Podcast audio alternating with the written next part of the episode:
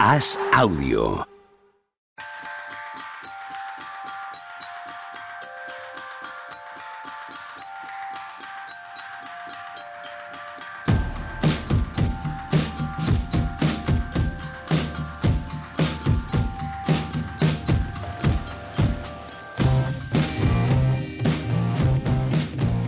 Hola, ¿qué tal? Hoy estamos al lunes 2 de octubre del año 2023. Vaya gallo, me ha salido. Juanma, ¿qué tal? ¿Cómo estás? Muy bien, en contraposición a la voz de Ultratumba de Machicado, que se ha escuchado no, por ahí. No la va a hacer pública, pero cuando ha hablado, antes de que llegases tú, le hemos dicho, madre mía, qué vocecita. Y él ha respondido, pues no es lo peor que tengo en el cuerpo ahora mismo. Se ha oído por ahí, vamos. en mi pueblo Machicado se decía, había una rimita que era, señor, si con las borracheras, te of- ¿cómo era? Señor, si con las borracheras te, te ofendo y con las resacas te pago, aún me sigues debiendo. Pues aplícatelo. Y más según vas cumpliendo años. En mi pueblo se dice, eh, si eres paisano para bebelo, eres paisano para mealo. Pero ¿Qué eso es hasta significa? una edad. ¿Eh? Que eso es hasta una edad. No, no, de joven. Sí. De joven. Es, es como 17, 18, ¿vale? Ah, pero ahí qué. Puedes venir tiene. borracho a las 5 o 6 de la mañana, pero a las 8 en pie que hay que ir al hay que ir con el tractor, hay que ir a los prados, hay que ir a trabajar, ¿sabes? Pero a esa edad no se puede sin problema. Sí, bueno. Yo recuerdo un amigo, la frase de un amigo que fue un punto de inflexión en mi vida que dijo, yo antes tenía resacas y ahora tengo convalecencias. y así fue. Lo que pasa que Machicado está a años de ese punto donde hablamos. ¿eh? O sea, no sé qué. Lo que mejor pasa es que no yo lo tengo que un hecho estos problema. días. Tengo un problema con eso. Yo, yo he tenido convalecencias siempre. Mis resacas han sido espantosas. Siempre. Aquello de yo antes lo aguantaba todo y tal, no es verdad. No es verdad en No, claro, pero también es una cuestión de cantidades, ¿no? El volumen, sí, sí. claro, sí, luego ya te vas razón. peor con menos.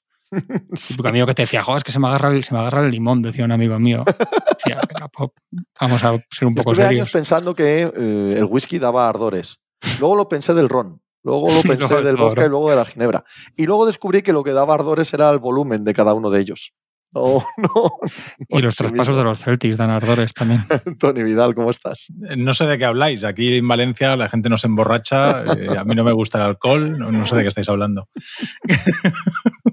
No, no, si el alcohol no nos gustaba a ninguno. Efectivamente. Eran los hielos, ¿no? qué mal Imagínate, imagínate si encima nos hubiese gustado. La que podríamos haber liado. Os ha dejado resaca el traspaso de los Celtics, Oh, como, qué bien, qué bien hilado. como muy bien on topic. Ha venido Juan Marrubio a poner esta conversación en su sitio. Sí, porque ya iba a poner el mensajito machicado y antes de que lo haga él y nos ponga ahí en, venga, vamos a, ya está. Ya lo ha puesto, ¿eh? Ya lo ha puesto. Sí, pero lo ha puesto después del Sí, mensaje pero de este Juanma. todavía es Hoy va lento, desenfadado. hoy va Este no es lento. desenfadado. Aún le- ahora faltaba el de, bueno, ¿qué pasa? ¿Qué, ¿De qué se habla aquí y tal? Bueno, No dirán los oyentes de Mínimo Veterano que, que no están bien informados a priori. El traspaso de los Celtics quedó bien explicado el, la pasada semana. No sé muy bien por qué hacemos este programa, si ya dijimos todo lo que había que decir, ¿no? Este traspaso. Claro, pero lo dijimos, ¿no? Que iba a ir a los Celtics o que tenía pinta. Pepe, No solo a los Celtics, sino sí. exactamente No, yo- yo- el traspaso. Yo, yo creo que lo dije. ¿eh? Es que yo, yo creo que lo dije porque yo es que tengo la se- yo vi los que lo querían y es que me parece, me da la sensación de que los Celtics son listos, Stevens es listo y los despachos son listos y ambiciosos. Quiero decir, listos una forma de englobar, que trabajan bien, son ambiciosos, han entendido con las derrotas que esto va de, arriesgar y de jugártela y de quitarte ciertos complejos que ellos también tuvieron, de este no se toca, este no sé qué. Pero es que creo que hay equipos, yo pensaba esta mañana, hay franquicias muy mal gestionadas en la NBA. Y eso incluye a algunos peces gordos, podía meter a Mori ahora quien quieras en el saco. Y entonces yo sabía que iba a ir porque digo, es que, es que los Sixers no lo van a hacer, los otros no lo van a hacer, los otros tal, y por eliminación decías, es que vean a los Celtics porque son los listos y, y, y ole por ellos, ¿eh? bien por ellos. Son el- un equipo que juega todos los años a la lotería y algún año le tiene que tocar, pues está siempre ahí, pero en parte es porque creo que tener una- unas oficinas simplemente funcionales, pues claro, eh, ir a por Hierro cuando se pone a tiro tampoco es para que te den el, el- premio de por vida al mejor al ejecutivo del año, pero el hecho es que es el que lo ha hecho, De todos los aspirantes y tal. Entonces, creo que, tener gente simplemente correcta o, con dos dedos de frente te marca una diferencia en esta NBA, porque es que me parece que hay una pila de paquetes en, en- en despachos gordísima. y que pagues bien. Que aquí el problema no es que a nadie le interese hacer un holiday, es que de verdad, como tú has dicho, arriesgues y digas, no, no, a mí este no se me puede escapar por una o dos primeras rondas, que lo vimos con Donovan Mitchell con los Knicks, lo hemos visto en muchas otras situaciones, lo hemos visto con Miami y con Damian Lillard, que al final eh, hay, hay general managers que dicen, no, no, yo voy a ganar ahora, tengo un equipo para ganar. Lo que haga falta, una ronda de 2028 no me va a impedir a mí tener un equipo mejor que hace 24 horas. Y yo tenía serias dudas, a mí era de los que menos me convencía porque pensaba que no iban a poner todo. Yo no, tenía claro, igual aún vengo con el chip de Danny Ainge, pero Brad Stevens la verdad es que se está moviendo con una agresividad maravillosamente bien y me, parece muy bien la expresión que, que ha utilizado Juanma, la de, Jorín, juegas a la lotería, estás todos los días ahí hasta que al final te toca. Aunque, como todo en esta vida, yo sigo viendo un pero aquí. O sea, para mí el trabajo de Stevens está incompleto. Está en el buen camino, pero está incompleto. O sea, el roster, yo sé que después hablamos de los minutos del banquillo, yo he sacado unos números ahí para, para que no juegan 8 y ya está. No, eh, juegan más y, y, los que el 8 y el 9 juegan bastante como para que sigan teniendo que ser jugadores que puedas poner en pista. ¿Diferenciales? Que puedas poner en pista. Es que, acabas, poniendo en pista gente que en los equipos buenos acaba siendo eh, jugadora que te parece que es decente. Porque son todos profesionales. En tu contra, Pepe. O sea, pueden ser diferenciales en tu contra. No lo creo. No me refiero, el 8 y el 9 han de ser decentes. No puedes... si, el 8 y el 9, si el 8 y el 9 son un poquito por debajo de la media del 8 y el 9 del resto de la liga, no pierdes 10 partidos más en la temporada con respecto a los que juegan habitualmente. No, yo hablo de playoffs. Bueno, en playoffs ya ni te cuento. claro, yo hablo de playoffs. en playoffs son 7 los que juegan. No, no, en playoffs, Pepe, juegan 9. Sí, pero los que te ganan son 7. Los que te ganan los partidos son los 7 buenos. O sea, los, que juegan 45 minutos. Los otros te ganan un poco más o un poco menos. o sea, te lo pierden, te lo pierdes. Para mí la clave es que no te lo pierdan. Evidentemente que esto lo ganan los buenos. Pero, pero yo he de tener jugadores que pueda poner en pista y que no me metan parciales de 8-0 en dos minutos. Evidentemente, todos, eh, o sea, el objetivo es tener el mejor quinteto de la liga, el segundo mejor quinteto de la liga y si puede ser los mejores two-way players de la liga, ¿vale? Sí, por supuestísimo que es el objetivo. Ahora, entre tener el mejor octavo y noveno de la liga, o tener el mejor quinteto, o tener el mejor, trío, me parece muy obvia la respuesta. De hecho, estamos hablando durante todo este año de los Bucks, de los Celtics y de los Suns, que han apostado los tres a tener la menor eh, profundidad posible a cambio de tener los mejores jugadores posibles. Básicamente, o sea, a nivel filosófico es lo que han hecho los tres. Y por supuesto que eso tiene contrapartidas, por supuestísimo. Y ya las veremos y nada es perfecto, correcto. Pero ahondando en lo que decía antes Juanma, aquí nos hemos hartado de leer, vete tú a saber si es verdad o no, yo no pongo a tal jugador que es casi de rol en un traspaso porque madre mía, ¿cómo voy a poner esto? Y los Celtics han puesto a Marcus Smart, a Brogdon y a Robert Williams en el mercado por mejorar. Luego yo no sé si van a ganar o no, si van a ser mejores o no. Me parece que sobre el papel son mejores, aunque tengan menos profundidad. Ya lo sé, porque me parece que el jugador 8 y 9 de cada equipo, la diferencia entre el muy buen 8 y 9 y el mediocre 8 y 9 es mucho menor que la diferencia entre tener a Jerry en tu equipo y tener a Marcus Smart. Y esa es la sensación que me queda y por eso yo aplaudo totalmente lo que hace Brad Stevens y aplaudo totalmente lo que hacen en Milwaukee.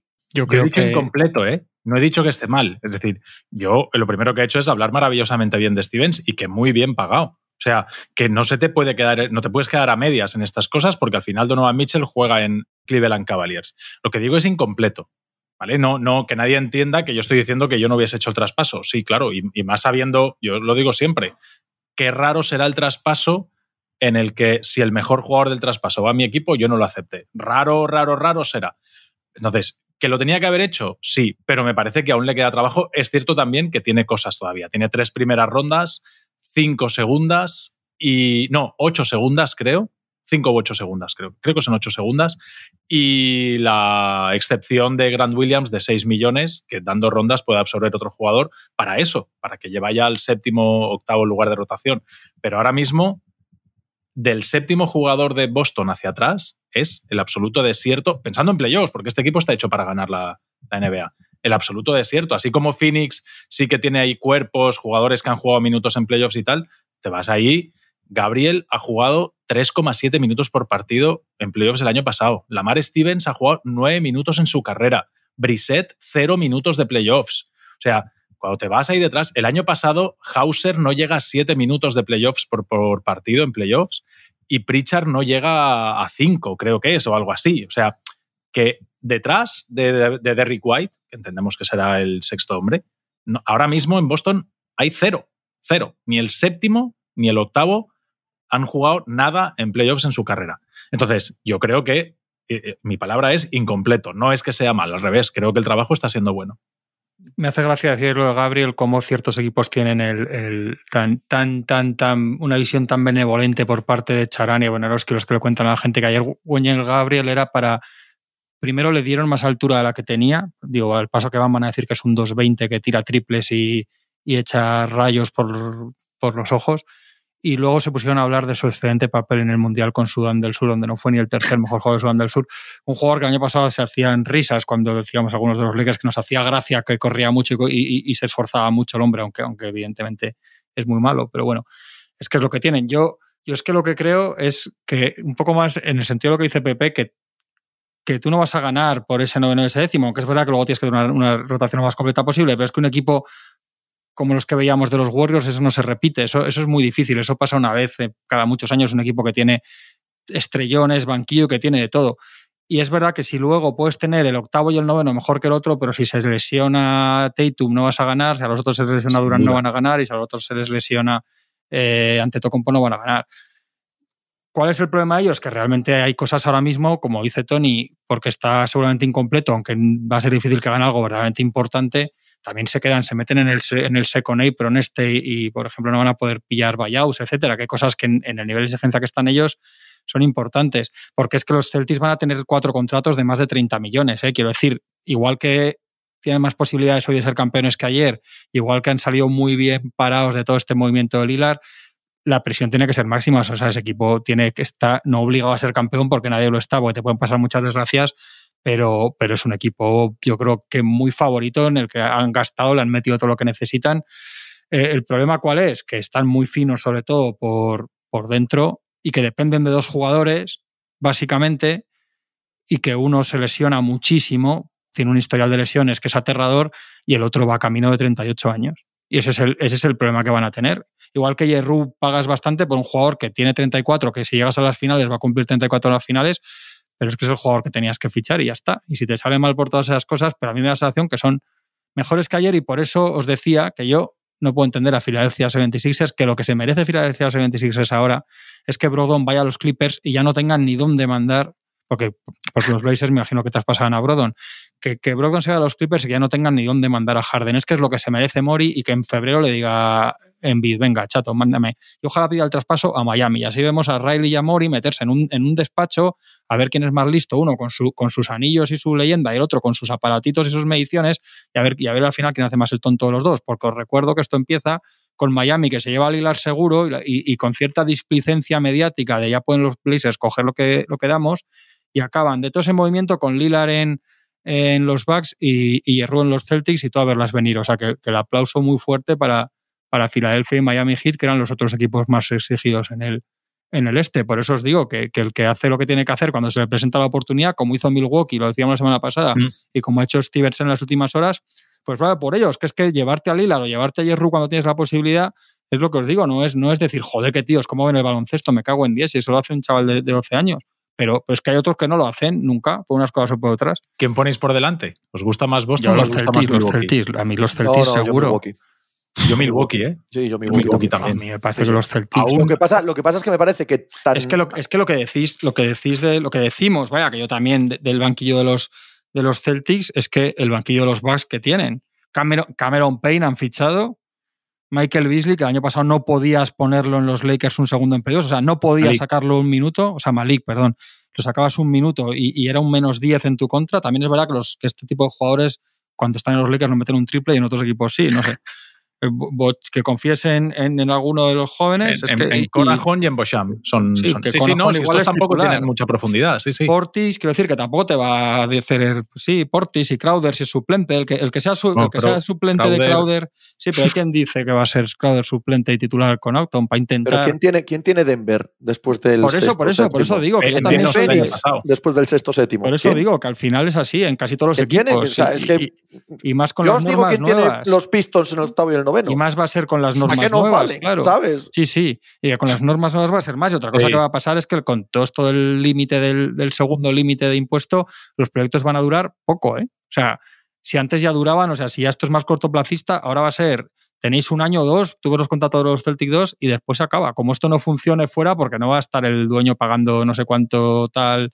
O sea, esto va a ser visto y no visto, pero esto es igual en Milwaukee, es igual en Phoenix, es igual en todos los lados. Y a probar otra cosa. O sea, vamos a ver. Precisamente por eso que ambos hayan echado el órdago grande, Milwaukee y Boston es lo que tienen que hacer. y también si es esto van a ser verdad- dos años, Y también es verdad que no habrían podido hacerlo dentro de unos meses o, o el próximo verano por estar tan metidos en el impuesto. Esto mismo, en cuanto entre ya toda la normativa nueva, los Celtics no podían hacerlo. O sea, que es que lo han hecho también a Sí. tiempo y luego ya se pelearán. Cuando no puedan pillar buyouts, pues ya se pelearán.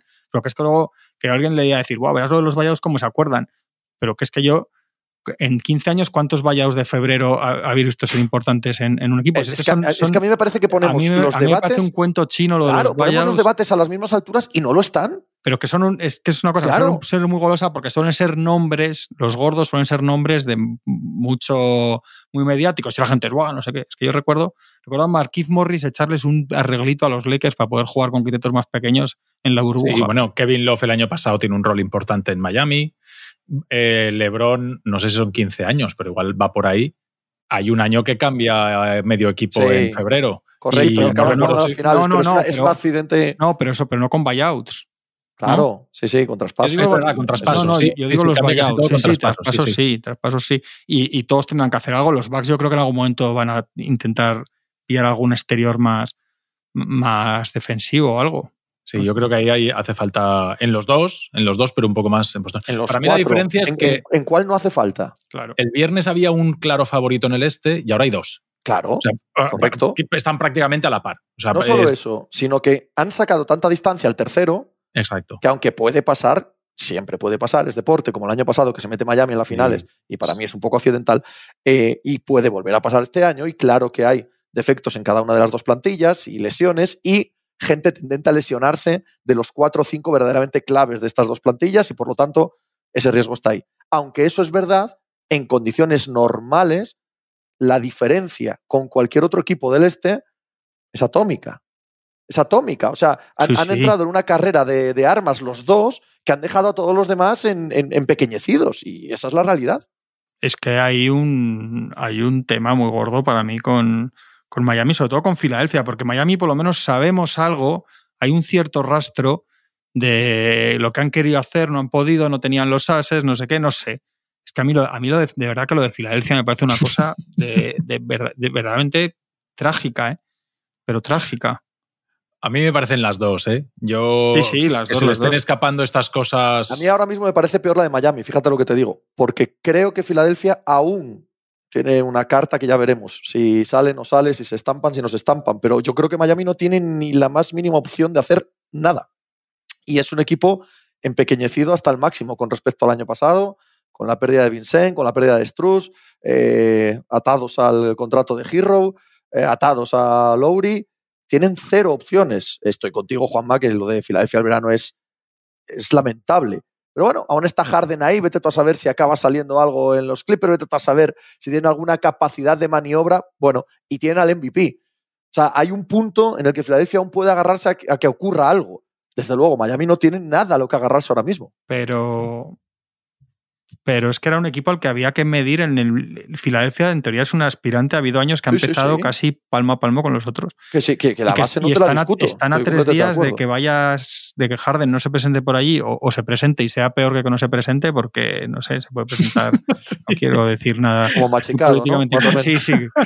Como, como si volviera de las fiestas del pueblo de Bachicado y, y la realidad es que Hierro era un jugador perfecto para ellos es que era perfecto era una solución igual que les aparece a los Celtics ahí eh, aparece no sé pero bueno sí sí la, la verdad es que los otros han hecho a, a mí me parece que están un poco por delante el, el quinteto los seis por delante porque no sé si van a jugar con con White de titular o con los dos pivos, a no sé quién va a ser el que se va a quedar fuera del quinteto, si Horford o White, pero el top 6, digamos, me parece el mejor el de, el de los Celtics, o por lo menos más, más completo para atacar y, el, defender. y el todo. top 2, es que para mí, eh, por eso me decanto por Milwaukee, porque si el me quedo top con. dos no hay ninguna duda que es Milwaukee. Claro. Sí, sí, es que- eso sí, eso sí. Entonces, hay, esa es, ese es el, equi- el- el- la lucha es eso, el top 2 contra el top 6, ¿no? Un poco, ¿Van a ser Lillard y Anteto capaces de estando lo bien rodeados que está. Al final, me lo ponían en Twitter, eh, al final Middleton ahí es, es clave. O sea, al final estamos hablando de todos estos y dices, sí, si el mejor Middleton refuerza y da cierta ventaja a Milwaukee, como, como Milwaukee no tenga el mejor Middleton... A ver, eh, antes estaba en contra de, de, lo que decías de la profundidad en términos generales y de poner el debate de la profundidad a la misma altura del debate de los traspasos de los grandes jugadores. Sin embargo, aquí sí que me voy un poco al otro lado. Eh, dado que estás jugando a esto, dado que estás jugando a 5 o 6 contra 5 o 6, y están jugando los cuatro candidatos al anillo ahora mismo, ¿vale? Ninguno tiene más, nada más allá del sexto, séptimo eh, jugador de la plantilla. En esas circunstancias, todos son imprescindibles. O sea, no, no puedes prescindir del mejor Middleton, pero tampoco del mejor Porzingis. No puedes prescindir de que Horford te falte en una serie de playoffs. No puedes prescindir de nadie, porque es que tienes 5 o 6, ¿sabes? Y, estás tan exigido que todos tienen que ser los mejores. Y la realidad es que aquí hay asteriscos importantes que luego te pueden salir bien o mal. Quiero decir que se te lesione Booker por, desgracia puede pasar, pero no es un jugador que haya tenido lesiones graves, pero, pero que se te lesione por Zingis, porque claro. pues, pues, la realidad es que es más Igual que Middleton, si Middleton no llega bien a playoff, pues Middleton ya no vuelva a ser el Middleton que era, ya, es, una, es una posibilidad, el mejor. Que Horford realmente casque ya mucho, mucho, ya indisimulablemente, de repente que ya, ya no saque más de dentro, es una posibilidad, que es que es un jugador muy, muy vetano con muchos años en la NBA.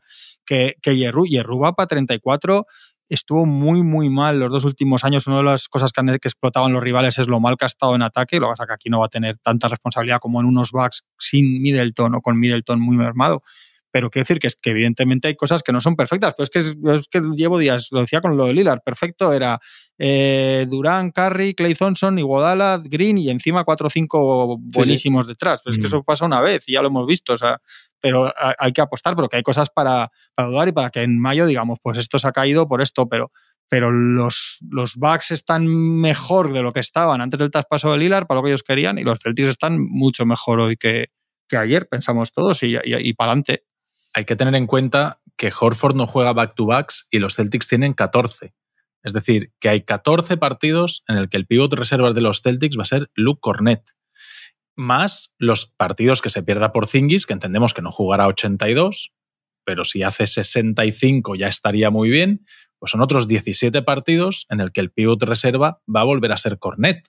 Y 17 y, y 14, pues son 31. Ya es casi, estás cerca de media temporada en el que tu pivot reserva va a ser Luke Cornet. Y que no se cuesta. ¿Cuántos pierden de esos 31? claro, ¿cuántos de esos tienen a Tatum en 46? al ah, final del tercer cuarto. Sí, sí, sí. ¿Cuántos de esos Yerru anula al, base rival y, vas ganando de 25? Sí, sí, Pepe. Sí, para mí el problema es playoffs. O sea, porque este equipo no está hecho para ganar 65 partidos en temporada regular, que estaría muy bien que los gane, sino aquí donde tienes que. O sea, donde no se te puede escapar es en playoffs. Y claro, en playoffs necesitas que Porzingis y Horford te jueguen 20, 22 partidos noche sí, noche no, noche sí, noche no, sin fallar ninguna. Porque el día que te falle uno de esos dos, ahí probablemente. Eh, porque el de enfrente está igual de fuerte que tú. Tú, claro que puedes jugar con Cornet de, de pivo reserva una noche de febrero en, en, Charlotte, pero cuando estás en segunda ronda jugando contra Filadelfia, no puedes jugar. O sea, Cornet no te puede jugar 14 minutos o 11, no, no los puede jugar. ¿Por qué no? Si va a desaparecer y. va a estar tirando todo el suelo, tirando tiros libres y tal, que va a Cornet que otro. Yo la realidad es que si sumas lo de Porzingis y esto, yo mi gran duda es que en realidad lo, lo, que haces es quitar a Smart, a Robert Williams, a Brogdon y se ha marchado Grant Williams, ¿no? Digamos que son cuatro de los, de mm. los ocho principales. Y has metido dos. O sea, para empezar ya la aritmética, que luego es lo que dice Pepe, que no es tanto número sino talento. Has quitado cuatro, has metido dos. Y como yo tengo muchas, muchas, muchas dudas en todos los sentidos, primero en físico y segundo en partidos de verdad jodidos, no en que pueda jugar muy bien en Washington como el año pasado, con Porzingis, ese es mi asterisco a toda la operación total, no a esto de hierro, digo a todo el verano de, de los Celtics. Esa es mi gran duda. Con un Porzingis sobresaliente, evidentemente es un equipazo brutal. Pero como has quitado mucho, muchos jugadores que eran importantes no, que no, y con los que no te ha dado para ganar, por unas cosas o por otras, eso lo hemos visto los últimos años, la apuesta es la que es, pero mi duda es, es Porzingis, pero ya era antes de ayer, quiero decir, por eso ahora creo que si yo fuera los Celtics estaría mucho más contento que ayer. Pero ese 2x4 me convencería si, si no tuviera yo tantas dudas eh, físicas y emocionales con, con Porzingis para competir en playoffs. Los datos de los Celtics son, el año, este año último en playoffs, el octavo jugador de Celtics juega 15 partidos, 17,7 minutos. 17,7. Ya es, yo creo que casi 18 minutos es un tiempo eh, significativo. Y de esos, de esos 8, hay 4 que salen. Lo que ha dicho Juanma, Grant Williams, Robert Williams, Smart y Brogdon. El, noveno y el décimo, ahí están Hauser, que jugaba 7 minutos el año pasado, y Pritchard, que no llegaba a 6, ahora tienen que meterse en ese, en ese séptimo y octavo. Si no, repito, Brissett, cero partidos de playoffs en su carrera, Gabriel, 3,7 minutos en 10 partidos con los Lakers en los últimos playoffs, Stevens, 9 minutos de playoffs en su carrera. No sé. Pero no les dio para ganar. Encima. Claro. pero tendrás que cambiar.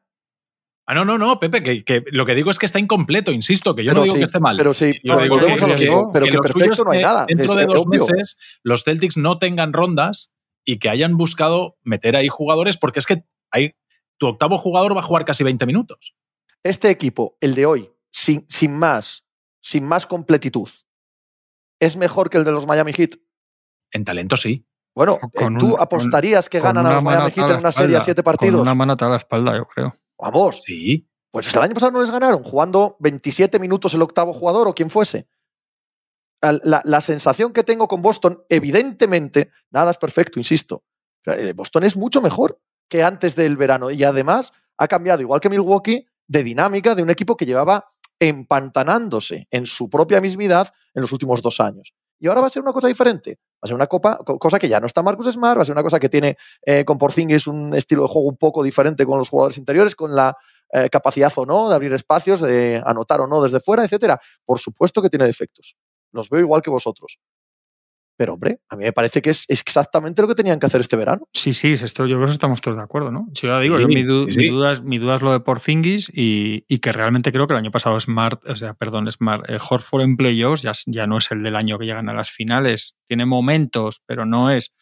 Y es un año más. Es que, es que el único que eh, con, con, sus cosas no es lo mismo, pero más o menos aguanta tantos, tantos años, está siendo LeBron. Es que la, exigencia que puedes poner en Horford. ¿De qué año es Horford? Que es dos, draft de 2005, ¿es? Gana, no, gana, gana el 7 y el 8, ¿no? En college, ah, en Florida. Pero creo que es ya de los únicos también que quedan de su draft. es del 86. No, pero el, año de drafteo estábamos ah, hablando. Que al final tienes, tu quinteto son tres All-Star del año pasado y dos ex All-Star. Es drafteado en el 2007, gana el 2006 y 2007, gana Florida. lleva 16 años en la NBA y, y, no podemos pensar que todo el mundo es LeBron. No, no, desde luego. Y él no es. Y realmente el año pasado. Sin ninguna duda. pero el año pasado se le nota, además, en playoffs, y este es un año más, y se le nota. Y no va a tener menos responsabilidad llegue en playoffs ahora mismo, salvo que se inventen algo magistral, porque por dentro va a ser lo que es. Va a ser ellos dos o uno con un Titum de cuatro y a, y a santiguarse que funcione lo demás. A cambio, te llevas a lo que ellos idealizaban que era Smart. Lo que ellos pensaban que era Smart, en realidad es mm. Yerru. Hombre, totalmente. Sí, sí, sí. Sin ninguna duda. Es verdad o la mejor versión de Smart que veías a veces, que el hombre, a ver, que evidentemente a veces la tenía, pues es Jerru casi todos los días.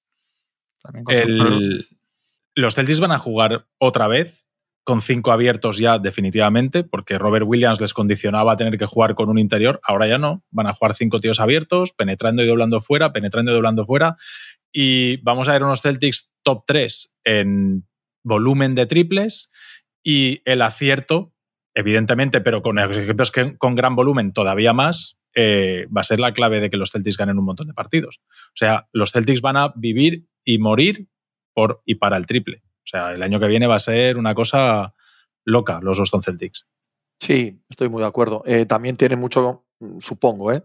de camino hacia el aro los Jays que harían bien en aprovecharlo en algún momento, sobre todo mm. Brown, podría aprovechar un poco el camino al aro que le va a abrir la ausencia de Robert Williams y de cualquier elemento fijo en el, en el juego interior. ¿no? También Jerry Holiday es un base que fomenta eso a, sus aleros. Bueno, veremos. Hay que hablar también del otro lado, ¿eh? El papelón que tenía Cronin hace 15 días y cómo lo está resolviendo, porque entendemos que Brogdon también saldrá de allí a mí me parece de chapó. Es una absoluta maravilla. Y Robert Williams y Ayton también son activos uno de los dos seguro en el mercado. No va a tener dos pivots en la situación en la que se encuentra el equipo. Si alguien llama por ellos, no. Es lógico que también siga sacando cosas. Ha sacado que son tres primeras rondas, aunque sean dos de 2029. La del año que viene es protegida top 4 de los Golden State Warriors, así que la van a convertir muy probablemente. Tienen dos swaps en 2028 y en 2030. Tienen a Ayton, a Robert Williams y a Brogdon es una barbaridad. traspasarán a Brogdon ahora o de cara y supongo que a Williams. Williams yo no lo tengo claro, ¿eh? No. ¿Van a quedarse los dos pivots? Yo creo que, yo, me imagino que harán pruebas y verán si lo que salga, lo que no, y de paso sí, yo estaba pensando en febrero, ¿eh? que quede claro. estaba pensando en traspasarlo hoy ahora. Igual con Brogdon también les viene bien que empiece a jugar y que la gente vea el, el material en el escaparate, vea que está bien, porque hay que recordar que Brogdon viene de un, de un de una tensión extrema con los Celtics por que se iba a ir a los Clippers en la primera operación esta que se cae por Zingis, que se enfada con la franquicia muchísimo, que acaba la temporada pasada criticando la cultura, el esfuerzo de, los jugadores cuando pierden con Miami. Y ese jugador ahora mismo ha quedado como una señal de que se cae un traspaso porque no porque estaba lesionado, etcétera, y que tiene muchas lesiones. Entonces, igual un mesecito y pico para los que vayan a necesitar un base aspirantes que les entre el ansia hasta febrero también es bueno, que igual no lo traspasan mañana, como si parecía que estaba claro que iba a pasar con Jerru, claro que es otra categoría. Yo creo que, harán pruebas con Ayton y Williams, con uno, con los dos, verán y verán si compensa traspasar a uno y tal. Y tienen eso, aunque no venga esta operación, eh, pueden hacer alguna, alguna otra cosa con los jugadores que ya tenían. Yo ni siquiera en lo veo seguro, seguro. Yo creo que son Scoot y Saedon Sharp y, yo creo que todo lo demás va. Va a depender. Lo que pasa es que Simmons. Y era migrante, es otro jugador que igual un aspirante de aquí a febrero pica, aunque el contrato sea una cosa muy masiva, pero alguien que vea que, que, que, que quiera echar un all de estos que estamos diciendo. Entonces vamos a ver cómo acaba. Pero lo que es el traspaso este, sí que está muy contando con que saque algo, aunque sea poca cosa ya por Brogdon, eh, está muy bien para la situación en la que estaba, sin comparar con, con otras grandes estrellas, está, está, para mí está excepcionalmente bien lo, que ha hecho al final Cronin, sí. Sí, sí. Lo que pasa es que, como siempre, tampoco podemos ponerlo a la misma altura que los que están reforzándose para ganar el anillo. Sí, sí, claro. Esto está fenomenal. Ahora, en 2029, veremos, ¿no? ¿Qué tal te ha ido con todo lo que has conseguido, con tanto activo? Aunque, como decíamos la semana pasada, no deja de ser también la misma realidad. Todas estas elecciones de 2029 no tienen valor en sí mismas por ser de 2029, sino porque es posible que si Scott Henderson en un par de años esté jugando muy bien, las usen ellos mismos como activos de traspaso no tanto como esperar a dentro de seis años a elegirlas, ¿no? Sí, todo esto, aunque sea una obviedad, depende de que Scoot Henderson sea lo que pueda llegar a ser. Como pasen dos meses y este chico no tal, pues bajón absoluto, pero si este va, si al final todo depende de eso y todo lo demás, pues van poniendo ahí cositas. Pero la clave, para mí la clave es eh, el desierto. Es decir, tú puedes hacer una transición de un proyecto a otro rápida o otra, pues mira, Detroit Pistons me viene a la cabeza. San Antonio Spurs lo ha hecho en un año en un oído, uno o dos años. Eh, hay otros equipos que también van por ahí. Hay otros que se hunden ahí abajo y les cuesta salir del Cenagal ahí abajo años y años y años. Orlando Magic, eh, Charlotte Hornets son equipos que, no acaban de de verdad de, posicionarte y de ilusionarte al aficionado. Yo me pongo ahora, me dicen hace un año y medio que la era post-Lillard va a ser con un equipo con Scott Henderson número 2 del draft, con Anthony Simons, con Shadon Sharp, con Jeremy Grant, con número 3, es verdad, es verdad, es verdad. Lo tengo tan integrado en la cabeza que al final no, no, eh, con toda esta gente digo, oye, pues a mí me apetece ver partidos de los Blazers. Después igual a la semana pueden ser Houston Rockets, ¿vale? Y decir, nuevo berenjenal, aquí Billups tiene esto sin ningún sentido y sin pies ni cabeza, pero a priori, con los nombres y con el talento que hay ahí, hay cosas para que el equipo, pues bueno, oye, después de lo que vienen de jugar con jugadores que ahora mismo no podríamos decir cinco jugadores de los, de los que cerraron la temporada de los Blazers, hombre, pues me parece que es un paso adelante. Y un paso adelante e ilusionante. El paso adelante está claro y lo que han obtenido por Lilar, viendo cómo estaba la situación y lo que decía Juanma antes de la idea que eh, emanaba desde Miami, ¿no? De eh, conformaros con lo que os vamos a dar y con Tyler Hero y con dos rondas y tal, de ahí a lo que han conseguido es un éxito rotundo. No hay nada que oponer a, cómo ha manejado Portland esta situación. Yo lo que digo solo, y además es un asunto genérico, no es del caso concreto de los Trailblazers, es que este tipo de acumulación de activos para una reconstrucción, pues está muy bien. pero hasta que no veamos a dónde va, bueno, eh, pasan de ser relevantes en nuestra en nuestro horizonte, como van a ser Milwaukee, van a ser No, claro, Boston. hombre, y- sí. Claro, entonces bien, un aplauso, porque sí, porque evidentemente la situación no era fácil y parece que han salido decentemente, pero no significa nada. No significa nada hasta que veamos cómo los usan, ¿no? Hasta que veamos a Scoot Henderson, si es que es así. Al final Bueno, son eso por un lado, luego jugadores además- diferenciales, Claro, pero es verdad que, que la parte, yo lo decía el otro día, la parte emocional para ellos de empezar esa etapa de Scoot Henderson y tal, pero la realidad es que perdemos a un equipo que, que, que si piensas desde casi desde, desde los finales de los 80 siempre lo recuerdas bueno. Yo es que recuerdo, yo siempre digo de broma que, que, los Lakers nunca han ganado en pista de los Blazers, pues siempre tengo la sensación de que perdían. Siempre tienen buenos equipos, un equipo siempre está en playoffs o rondando. Entonces eso, eso al final, este verano ha sido la defunción definitiva de, de un equipo hasta, hasta nueva orden, lo que decías tú, Pepe. Entonces eso es así, que es verdad que no te puedes extender mucho con ello porque es por errores de otros años y por no haber hecho lo que tendrían que haber hecho igual otros años con- en todos los 11 años creo que son de, de Lilar allí, ¿no? Pero, pero es verdad que eso nunca es celebrable, ¿no? Que siempre sale ahí lo de, no, hay tantas rondas y el 29. Pero por eso creo que la clave es, si, si en un mes Scoot Henderson es, es la leche, eh, pues estarán muy contentos. Y si no, pues estarán diciendo, madre sí, pero mía". para este, para este intercambio en concreto, ¿vale? Que no tiene que ver con Scoot Henderson, salvo que es el que fomenta filosóficamente que se produzca, ¿vale? Eh, es muy relevante que Scoot Henderson sea muy bueno. Si Scoot Henderson Sí, es claro. muy bueno, ¿qué pasa? Que esas dos rondas de 2029 y ese intercambio de 2028 y 2030 vale mucho más. Sí. Vale mucho más porque si Scoot Henderson es un tipo de rookie del año de 30 puntos por partido y tal, el año que viene, esas elecciones tienen un valor enorme para Portland. Sin embargo, si Scoot Henderson no es un gran jugador y este proyecto se empantana tres años, y empiezas a escoger otros chicos Claro. y te conviertes eso en Houston Rockets, Sí, sí. esas elecciones 2029, el general manager, que igual ya no es Joe Cronin en esta hipótesis que acabo de enunciar, tampoco la suelta. Tampoco la suelta porque no tiene ningún sentido andar soltando este tipo de elecciones por jugadores en contratos veteranos y tal. Y entonces ahí ya no puedes evaluar todos estos activos de la misma manera. Es un poco lo que pasa con Oklahoma City Thunder ahora. ¿Por qué toda aquella acumulación inmensa de elecciones de eh, San Presti tiene sentido? Pues porque ya son un buen equipo, porque Shea es un jugadorazo, porque ya han acertado un par de chicos del draft y tal, y a partir de ahora, toda esa montaña de elecciones a ellos les vale para conseguir buenos jugadores. Ya, sin esperar a convertirlo en 2027, 2028. Eso hace que sea mucho mejor todavía todos esos traspasos y todos esos activos. Sí, es que en mi cabeza Scott Henderson sí que es eso que estamos esperando. ¿eh?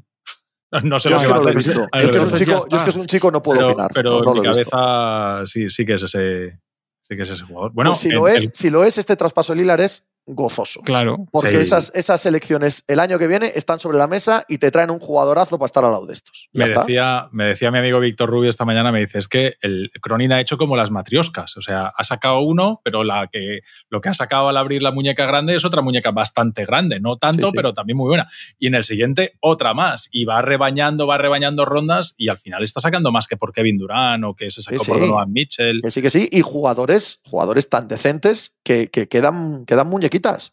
Sí, sí. Quedan muñequitas por sacar. O sea, Sí, sí. Que, que- que tiene ahí tres, tres jugadores que pueden tener un valor en la liga. Se quitó el contrato de Nurkic, ha hecho muchas cositas. Sí. Pero verás, siempre cuando se pide, se dice en estas cosas, se dice lo que quieren los equipos jóvenes, picks de draft, o muchas veces se dice la coletilla de jugadores con los que obtener esas cosas. Pues luego a veces eso no se materializa, pero esta vez sí era un caso claro. Tú te puedes dar un Yerru porque puedes ir extendiendo lo que sacas del, del traspaso, claro.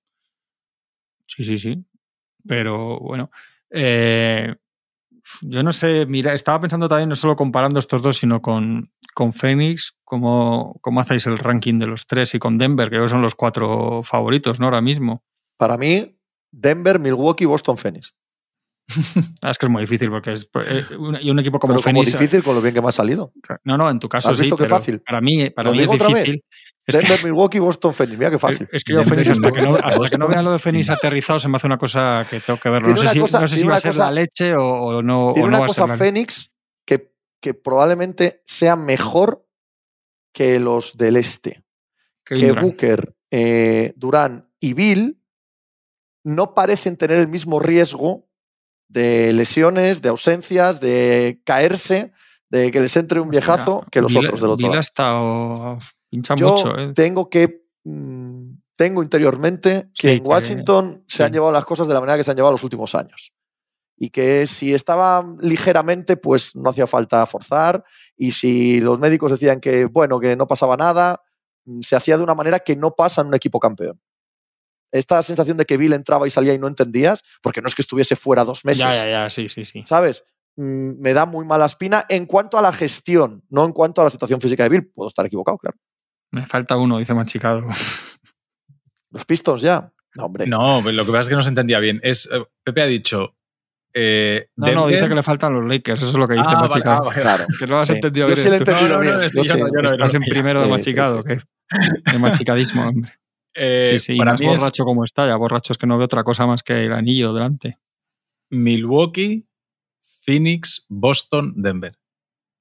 Vuestra falta de respeto a los Denver Nuggets, que viene arrastrada desde los playoffs del año pasado, os perseguirá hasta la tumba. No, mi falta de respeto es a, A mí que me engrandece, me engrandece Mi porque al de lado de zoquetes es como vosotros luzco más, pero vaya.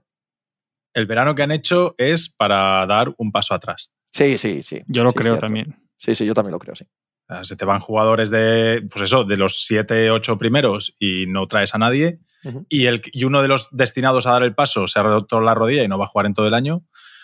A mí, me- que hay que ver. Oye, acuerdo, igual, igual que sacan a Brown en playoffs y maravilloso, y a Christian Brown, etcétera, pues igual durante temporada regular se sacan a dos chavales de los que han metido ahí Hmm. y tal. Pero hoy, hasta que lo vea eso y que vea que hay un par de rookies, que no es una cosa habitual, que los rookies tengan impacto en los contenders en el primer año, pues pues hasta que lo vea, yo ahora mismo Denver los pongo un pasito atrás. Yo eso estoy de acuerdo. Yo creo que El problema que tengo menos, es que el pasito atrás sigue estando por delante de todos, porque el año pasado acabaron cuatro pasos por delante de todos. No uno, cuatro.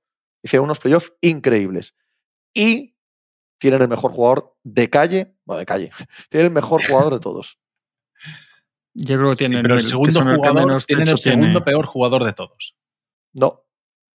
Yo creo que Jamal Murray, yo me lo quedo a- para playoff y para. Yo creo que eh, Murray, pelea, yo lo- Murray me lo, quedo pongo antes que que el Yo también. Yo no, yo- otra cosa Yo es el top 4. Yo sí, yo sí. Yo sí, yo no tengo dudas en, e- en ese aspecto.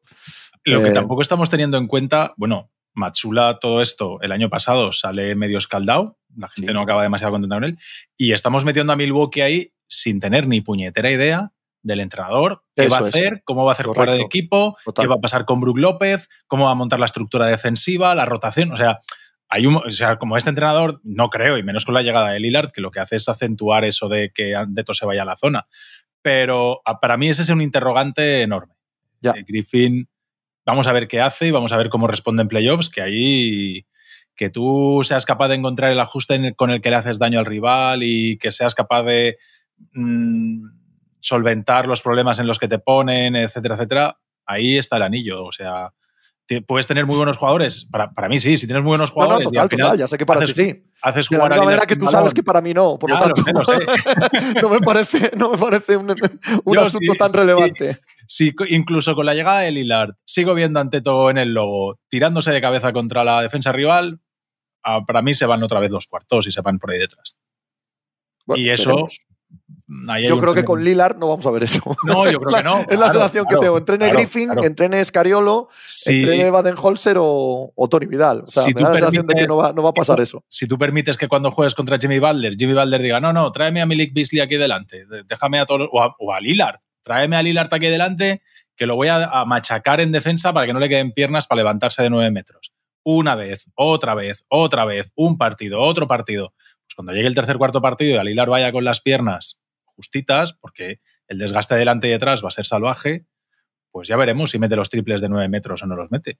Entonces, el trabajo del entrenador es que esas cosas no pasen. Evidentemente, dependes de que tú hagas la jugada, de que Lillard las meta, de que Anteto esté físicamente pletórico, claro que sí.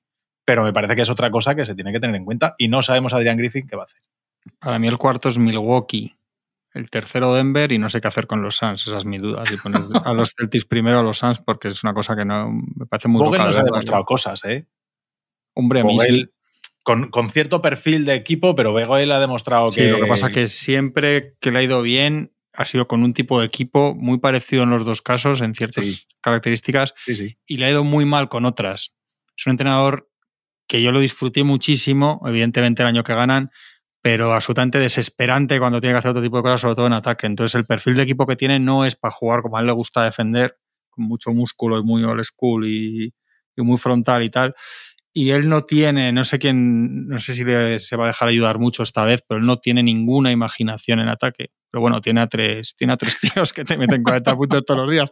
Es mejor que tener imaginación, ¿no? Si te das mucha imaginación, yo un equipo la de- le va un equipo de mierda, No, no hace sí. falta Tienes imaginarlo. mucha imaginación y un equipo de mierda lo tienes peor que, que tal. Pero, pero, no, pero sí es verdad que a mí no, no sé si encaja con ese equipo, pero bueno, por lo menos si es un tío por lo menos serio y tal es. Que llegó y dijo que estaba enamoradísimo de, de Ayton, el hombre. Y mira, ¿Qué va a decir? ¿no? claro, Como decir, pasado, sí, sí, total, total, si es que es así. Así. según llega y con Westbrook y bueno, en fin, normal. Pero si esto es lo que os decía el otro día, si al final se ve, las cosas, se, nos pasamos todo el año leyendo rumores y chorradas y se ve cuando llegan los traspasos y la agencia libre lo, lo que son las cosas y ya está.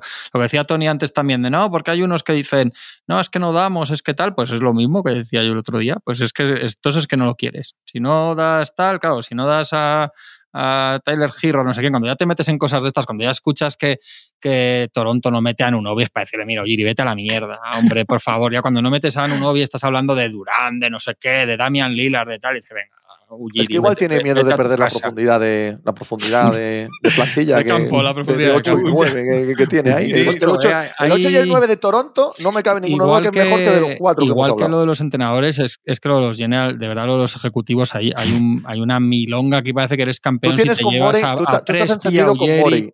Tú estás encendido No, no, y con. Ujiri, con Pero yo Ujiri. lo mío con Ujiri es Sí, o sea, sí. No, no, ha Ujiri es de- perdido este verano, Ujiri ha perdido a Fred. Van Vliet gratis. Ujiri es de vergüenza O los últimos años, No han literalmente. querido mover a Anunobi por, por jugadores que son 20 veces All-Star. Siempre son tíos que tienen un periodista gordo que luego te explica que es que habían ofrecido, o es que quería, es que su visión. Total, Nada, total, no hacen total. nada, no hacen nada. Ahora puedes meter a Riley ahí también, no están haciendo nada. Nada. Y Las son cosas los que se tíos filtran se- es que pedían 17 rondas por Anunobi y que no Claro. las aceptaron. Les han No, pero, pero 17 son los que te filtran, y- son y los no que te filtran aceptado. de cuando están en el mercado Lilar o quien sea, quien sea, lo- los que te filtran, no, pero Anunobi es intocable. Ah, no, no, pues si Anunobi es intocable, tira con él, Claro, tira. O sea, están en el mercado tipos que, que te cambian franquicias, sí. comprobado Claro, que te cambian claro. franquicias, y tienes un señor que es el cuarto o el quinto mejor jugador de tu equipo.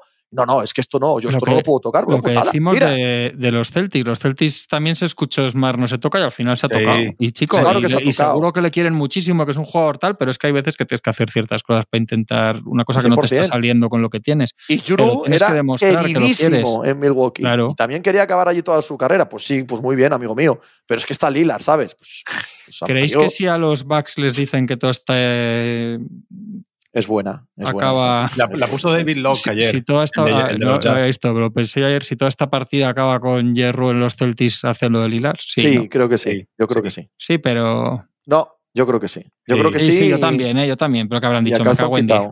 Pero han dicho me Sí, cago en. Claro, Claro, evidentemente. pero. Pero ya se lo tenían que oler, igual que nos lo olimos todos. Una vez que lo ponen en marcha, ese escenario tuvo que estar encima de la mesa. Seguro. Y dijeron, chico, dale. sí, sí. hay, hay veces, hay Bueno, veces es que hay que echar el órdago, tío, y echar Sí. enseñar las cartas y mira, que el diablo coja los suyos. dentro de la paridad que hay entre los dos, porque, jolín, estamos aquí hablando de pedradas que tenemos cada uno, de matices, donde ponemos el foco cada uno para decir si Phoenix delante o Bucks detrás, o los Celtics primeros o segundos, que esos son matices que tenemos cada uno en nuestra manera de ver el baloncesto. Eh, en mi cabeza, los Celtics estaban un pasito delante de los Bucks y ahora, con todo esto, los Bucks están un pasito por delante de los Celtics. Pero un pasito mínimo. Pero, pero para mí sí que ha habido un ligero cambio.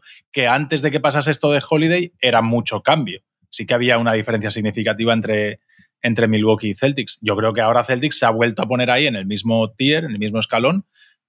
Si tuviese que poner a alguien delante, pues pongo los de a los Bucks. Yo también, yo también pongo a los Bucks, pero es que yo soy un, un ser humano muy sencillo. Creo que Lilar es buenísimo. Y ya está. Es Y que, de verdad, no le, no le doy muchas más vueltas. Evidentemente entiendo todos los demás argumentos y son relevantes. Yo es que Es sabéis que que, me de los un jugadorazo como tres, un pino, tío. Es, es el que más, el de más nivel de todos los que se han movido. sabéis E que de los incluyo a Bradley tres, Bill, ¿sabes? O sea, yo lo incluyo sí, sí, y, joder, es que es Lilar. Es Lilar jugando con Antetokounmpo. yo- yo sabéis que que vea de, que no, de los tres ahí- ahí menos estoy vendido. De los tres soy el menos fascinado de Lilar, contando con eso y contando con que ya, es- ya soy de Lilar como si, vamos, como si fuera mi hermano. Soy de Lilar. Pero Ahora ¿Cuál es el mejor jugador de, los Blazers- de la historia de los Blazers? ahora sí. Ahora sí. En junio, no, no, vamos a ver. En, mayo, en mayo igual me haces esa pregunta y te diré que sí o que no, muy. con mucha efusividad. Veremos. Lillard, el mejor jugador de los Blazers, de la historia de los Blazers. No, ahora creo que no, pero si, si el tío se me gana el corazón, Claro. digamos, en una final de conferencia, es. pues, Pues se igual, le puede Ah, debatir. igual digo, Se Kevin. Walton, Neil Walton hace 80 Vale, años de vale, Bill Walton, Claro, coño. claro. No vas a comparar con baloncesto casi en blanco y Claro, negro, tío. Coño. por favor. Vamos a ver. Vamos a ver. ¿El No, creo de verdad, qué? creo de verdad, porque eh, mucha gente me citaba ayer en Twitter porque se- me convirtió en un meme que es la fase final de mi carrera, si es que no lo he sido siempre. Pero es que, es que me parece que tienen mucho mérito los Celtics y creo que van a ganar un año. Es que, es que creo que algún año van a ganar. Mi corazón está en paz con esa idea. Luego todos los años pierden y me alegro, pero, pero es que creo que merecen. O sea, no es que merezcan o no, joder, también lo merecen otros. Pero están haciendo, pero- pero están haciendo para pero es lo que decía, es que todos los años llevamos 5 o 6 años que cuando empieza la temporada es uno de los equipos que crees que legítimamente pueden ganar y eso tiene mucho Sí, mérito, sí, sí, coño. Y está Correcto. muy bien. Y cuando ves lo que os digo, cuando ves que otros no hacen otros zoquetes con mucho nombre, no hacen nada, y dices, pues que bien lo hacen estos tíos y te tienes que, hay que reconocerlo, bromas al margen, si es que es así. Y, Y que algún año lo cumple. normal, y lo normal es que como están ahí, lo normal tampoco hay nada en deporte, porque igual este año se rompe la rodilla de Tatum, que Dios no quiera, pero es que esto es así, pero pero el que está llamando a la puerta todos los días, un día, un día te han pedido unas finales, la última siete partidos, tal, un Claro. día te sale cara cuando realmente intentas todos los años. Y se pasan todos los años ganando 60 partidos de temporada regular y a veces Sí. un poco mejor, a veces un poco peor, pero vaya, es lo que quieres para tu equipo. 11 All-Stars le han puesto a Tatum al lado, ¿eh? Con, Sí, con la es llegada que- de Holiday. es que es Y que luego dicho que si, no tenían, que si no tenían profundidad. 11 Es dicho- vaya equipazo. Es que dicho lo otro, también No, es no cierto, tam- también es cierto que, que hay mucha presión también Si se para los explica Jays el chiste, tiene menos gracia. Perdona, sigue, Juanma. Estábamos no, de que- meme. Tú te has convertido en un meme, pero Tony y yo estamos haciendo un meme. no pilla nada hoy, Tony, no pilla los chistes. No pilla ni los de machicado.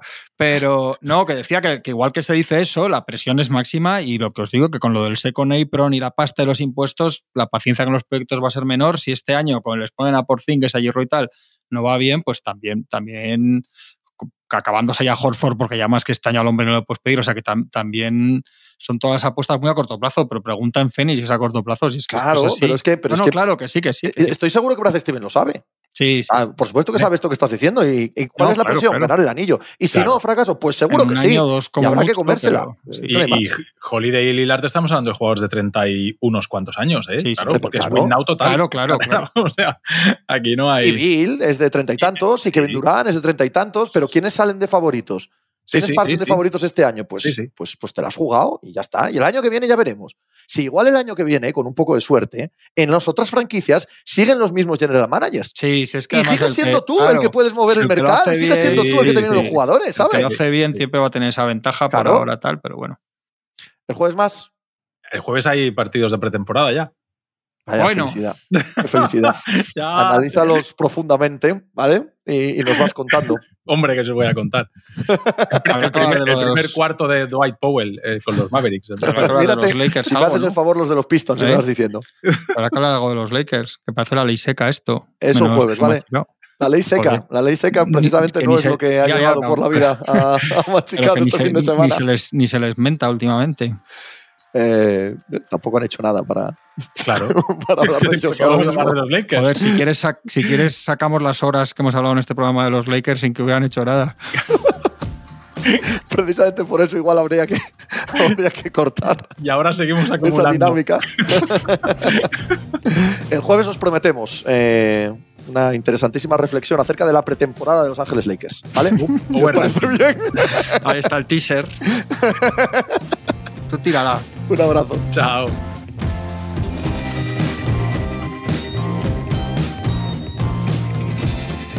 Pues muchas gracias por habernos acompañado en NBA Mínimo de Veterano. Muchas gracias por haber escuchado este podcast que es original de As Audio con la producción de Javier Machicado y la realización de Vicente Zamora.